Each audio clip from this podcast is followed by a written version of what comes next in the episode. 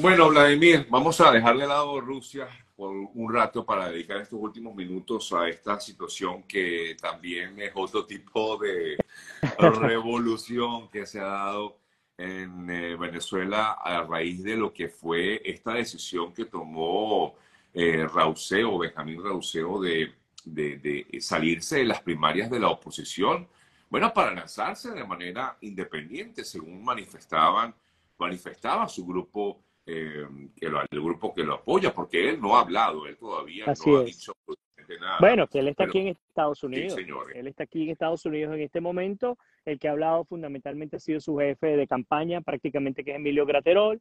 Eh, a ver, vamos, vamos a comenzar a disparar con todo y voy a, voy a dejar esto acá un momentico para, para poder hablar bien. Ahora sí, agarro mis dos manos, ya las tengo libres. Lo primero es que, eh, digamos, el juego adelantado está cantado. Cuando yo escucho a Graterol hablando y criticando a los candidatos opositores que han decidido sumarse a la campaña, criticando, aunque no dice el nombre, a María Corina Machado porque atacó a la Comisión Nacional de Primarias, criticando a absolutamente incluso hasta los opositores en general, a ti, a mí, a quien sea, y hablar de un supuesto liderazgo en el cual el conde del Guácharo o el Benjamín Rauseo está promocionando unos valores que son necesarios para recuperar el país, yo digo, oh, bandera roja, alarma.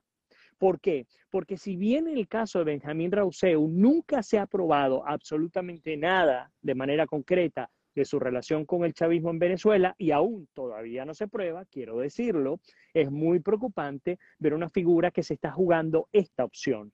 Es una, una digamos, una, una jugada adelantada porque definitivamente, ¿qué es lo que creo que va a ocurrir? Sencillo.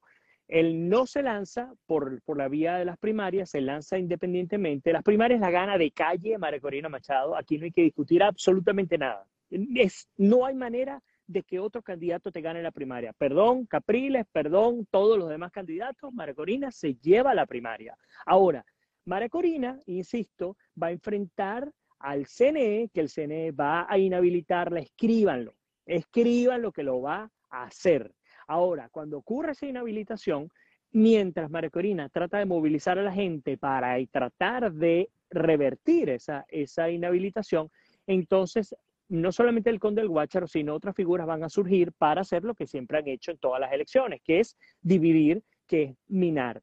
Y ojo, yo no soy de los que piensa que la unidad es el fin en sí mismo. Siempre he criticado la unidad cuando la vende la oposición, porque la oposición asume que eh, estar unidos, entre comillas, es eh, la garantía del éxito. Para mí no, porque la unidad que ellos entienden no es la que realmente eh, debería hacerse. Sin embargo, haciendo esa salvedad y esa crítica a la oposición, también entiendo que la estrategia del chavismo en Venezuela para ganar ha sido no solamente la trampa en una máquina de votación, sino lanzo tres, cuatro, cinco candidatos y se acabó. Y se acabó. Y con eso me basta. Buscar la división. Entonces, Buscar la eh, división. Me, me, pregunto, Vladimir, entonces, Rauseo, si es una pieza en este caso de, del régimen venezolano? No puedo afirmarlo completamente, pero lo que sí te puedo decir es esto. Benjamín eh, Rauseo es un, hombre muy inteligente.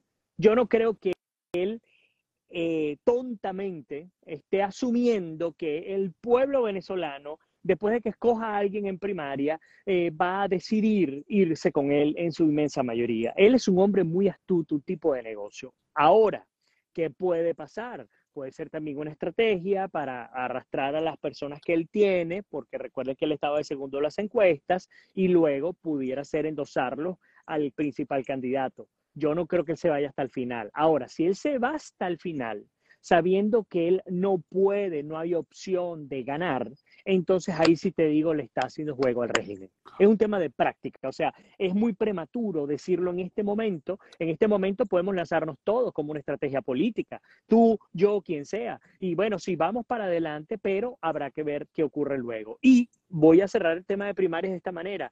Además, en un momento en el que finalmente, finalmente, después de muchos años, la oposición venezolana ha logrado captar la atención de la comunidad internacional también, porque veo con cada vez más frecuencia a venezolanos que están inscribiéndose para votar en las primarias en el exterior. Eso ni a nadie le hubiese interesado hace cinco meses atrás con Guaidó. Y qué bueno, porque fíjense que Guaidó desapareció de la escena política y hay que hablar las cosas como son. Afortunadamente desapareció de la escena política, ya ni siquiera eh, de manera concreta figura en las encuestas, eh, ni como precandidato ni como nada. Eh, y ahora estamos viendo, insisto, esta figura de María Corina que está capitalizando esa participación, pero siempre habrá que manejar con mucho cuidado el tema de la expectativa porque el hecho de que uno pueda salir en una primaria a votar por un precandidato, eso no quiere decir que nosotros podamos votar en una elección para el año que viene, que ahí sí eh, yo les puedo decir, eso no va a ocurrir, eso no va a suceder. Sí, sí eso se ve muy cuesta arriba. Pero como tú dices, de alguna manera sí ha generado ese interés por parte de muchos en el exterior que se encuentran fuera del país y, sí, se sienten motivados a participar, por lo menos, ¿no? Eh, claro, esto no implica que, como bien comentas, que participen en el proceso de 2024. Sí, y, y tal cual, tal cual. Y algo interesante, el régimen sabe, hace muchos años, incluso yo calculo por lo menos desde el 2006. Para mí la luna de miel con Chávez duró unos seis o siete años, incluyendo la intentona golpista y todo lo demás. Pero para mí Chávez logró un control por lo menos hasta el 2006-2007. A partir de allí, todas las elecciones las debió haber perdido el régimen venezolano. Todas, a mi modo de ver. Ahora, creo que esta es la elección en la que aún mucho más débiles están, donde ni siquiera hay un interés político de apoyarlos a ellos por ninguna causa. Es decir, ese, ese núcleo chavista que existía en la base, de, la base roja de Venezuela, ya no hay, ya no está. Entonces, ese núcleo ya no le interesa lo que ocurra eh, con, con, con, Maduro, con la revolución o con la misión Robinson, porque ya nada de eso existe. Entonces, si, hay, si en algún momento había una oportunidad de poder ganar, es este. Ahora, otra vez, yo no creo, no creo, es muy remota la posibilidad en la que María Corina pueda ganar y pueda cobrar. Para mí es prácticamente imposible. Y va a depender de las acciones de acá al 2024 que determinen el éxito y la capacidad de cobrar la victoria. Porque si no, Sergio, insisto, tú mismo lo decías, mira, vamos a enumerar las maneras en las cuales el régimen puede hacer trampa sin que nadie pueda demostrar que hizo trampa. Número uno, te lanzo tres, cuatro, cinco candidatos y ya, te dividen. Yo tengo un ejemplo, siempre lo he dicho, en Bolívar, en el estado de Bolívar, mi estado, cada vez que había elecciones a gobernador, siempre había dos candidatos principales, que era el candidato del chavismo, el nombre que fuera, y siempre Andrés Velázquez, porque siempre era él, ¿no? Eh, y ustedes ya saben porque lo he dicho aquí mil veces, pero cada vez que se lanzaba el candidato opositor, le montaban a cualquiera, a cualquiera. Y, eh, por ejemplo, una de las últimas veces era Roja Suárez por el partido Primero Justicia, que hay mucho que cobrarle a Primero Justicia también, mucha mano rara metida en la política de la, en las provincias de Venezuela. Bueno, lanzaban al candidato, el candidato hacía que se dividiera la votación, perdía la oposición, el candidato se, se desaparecía como si fuera una obra de magia. Entonces, en, nuestro caso igual, en términos nacionales, eso es lo que podría ocurrir. Entonces, primer fraude, lanzo candidatos falsos para dividir a una oposición, entre comillas, unida. Número dos, yo meto presión política, terror político a través de los medios del Estado, en el cual digo, yo sé que tú por quién votas, sé cuándo lo vas a hacer y te voy a castigar si votas en contra mía. Y eso lo ha hecho, por ejemplo, Diosdado Cabello infinidad de veces, Jorge Rodríguez, e incluso el propio Maduro lo ha hecho. Esta es la segunda manera de cometer un fraude. Tercera manera de cometer un fraude, tomar recursos del Estado y repartirlos pagándole a la gente para que vaya a votar por el, por el, por el régimen venezolano. Cuarta manera de cometer un fraude, utilizar autobuses y equipos de los ministerios y montar a la gente y obligarla a votar. Es decir, el fraude no solamente depende de las máquinas de votación, porque muchas veces dicen, bueno, pero es que no hubo diferencia entre las urnas y el conteo manual con la... Claro que no tiene por qué haber la diferencia. El fraude puede hacerse de muchas maneras. ¿Por qué en esta oportunidad no puede ser distinto, Vladimir? Porque no tiene por qué serlo. No tiene por qué serlo. Pregúntatelo, ¿por qué tendría que ser distinto? ¿Por qué el régimen jugaría limpio? Claro.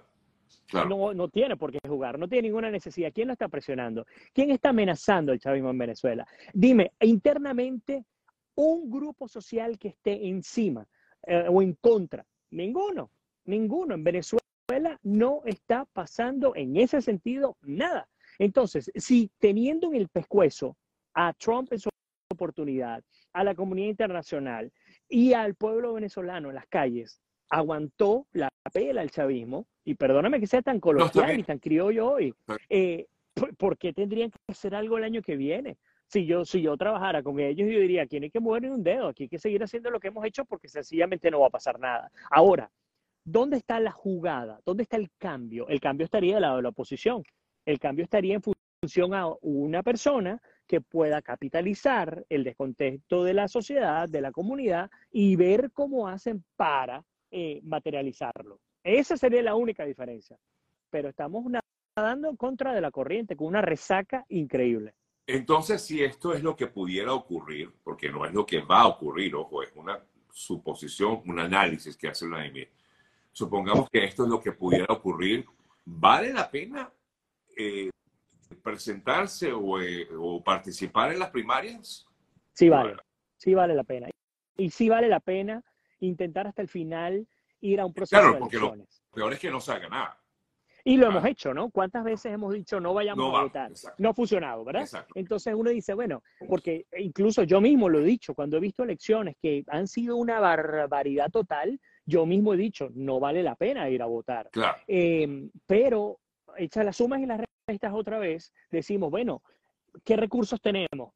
Prácticamente ninguno. Ok, ¿cuál es la figura que se está manejando ahora? Lo que yo he dicho aquí antes de que siquiera se imaginara que Marcorina estaría punteando, porque yo decía que difícil que ella logre puntear, pero tengo rato diciendo, ojalá y sea una mujer la que se lance porque le va a cambiar la jugada, porque tú no puedes poner a un Maduro o a un Cabello a gritarle improperios a Marcorina porque te estarías metiendo con las madres venezolanas.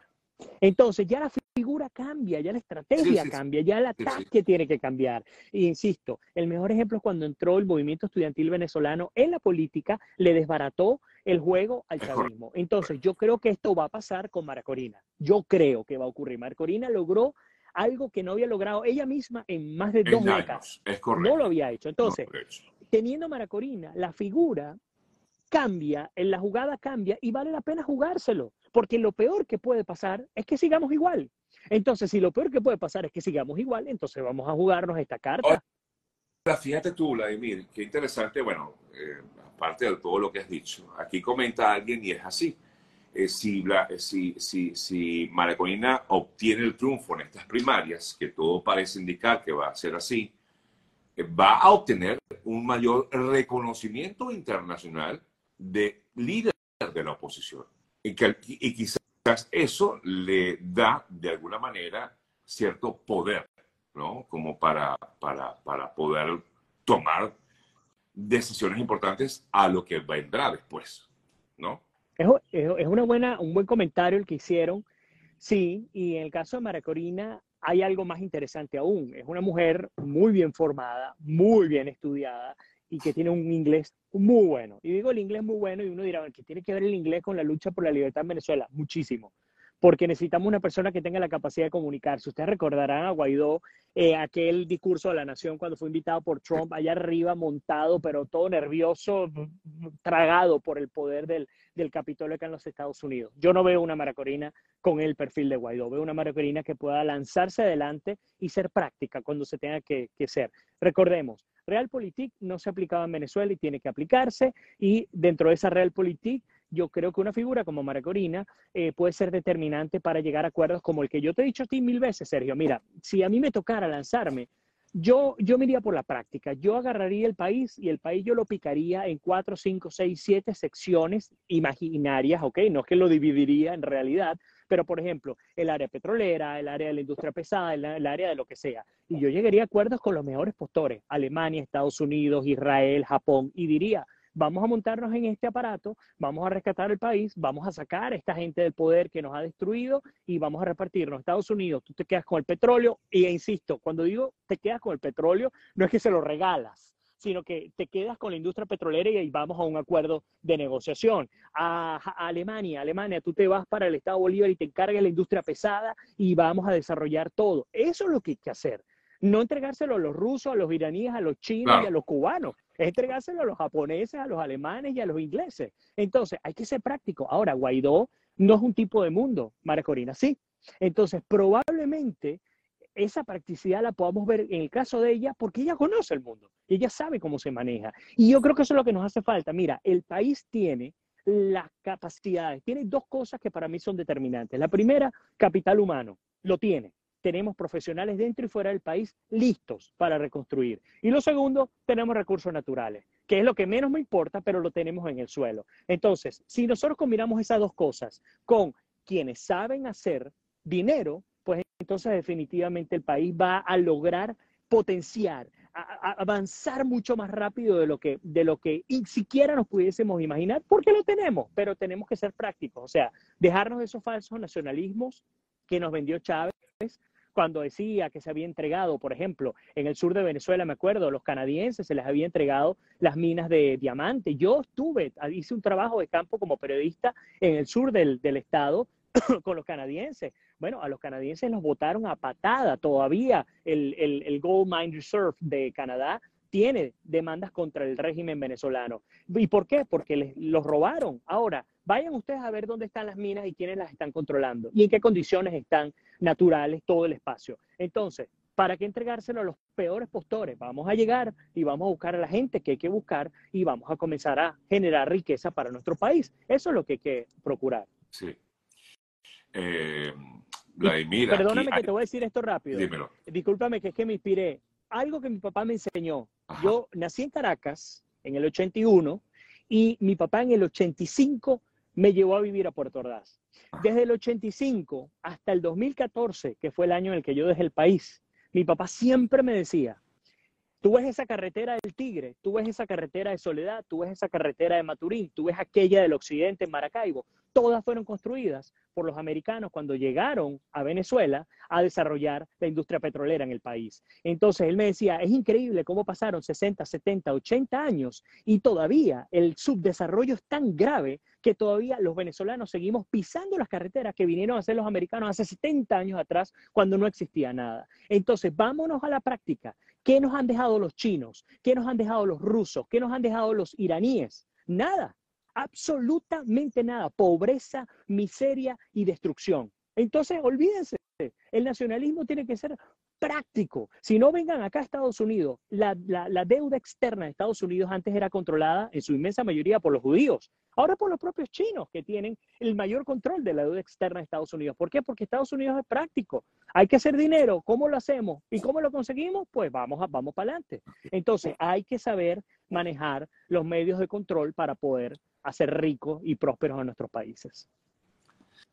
Bueno, Vladimir, gracias, sí, como siempre. Un fuerte abrazo. Excelente, Vlad, excelente, excelente. A ti, Sergio. Gracias por permitirme conversar contigo y, bueno, traernos tú este maravilloso análisis. Seguimos en contacto. Otro, igual, igual. Y muchísimas gracias a ti y a todos aquellos que están conectados, que son periodistas o que trabajan en los medios. Feliz Día Nacional del Periodista. Que Dios me los bendiga, sobre todo a los que están en Venezuela. Y nos vemos, dependiendo de si Sergio se va de vacaciones o no, la semana que viene. No, no creo, no creo, pero te aviso cualquier cosa. Un fuerte vale, abrazo. Feliz día. Igual.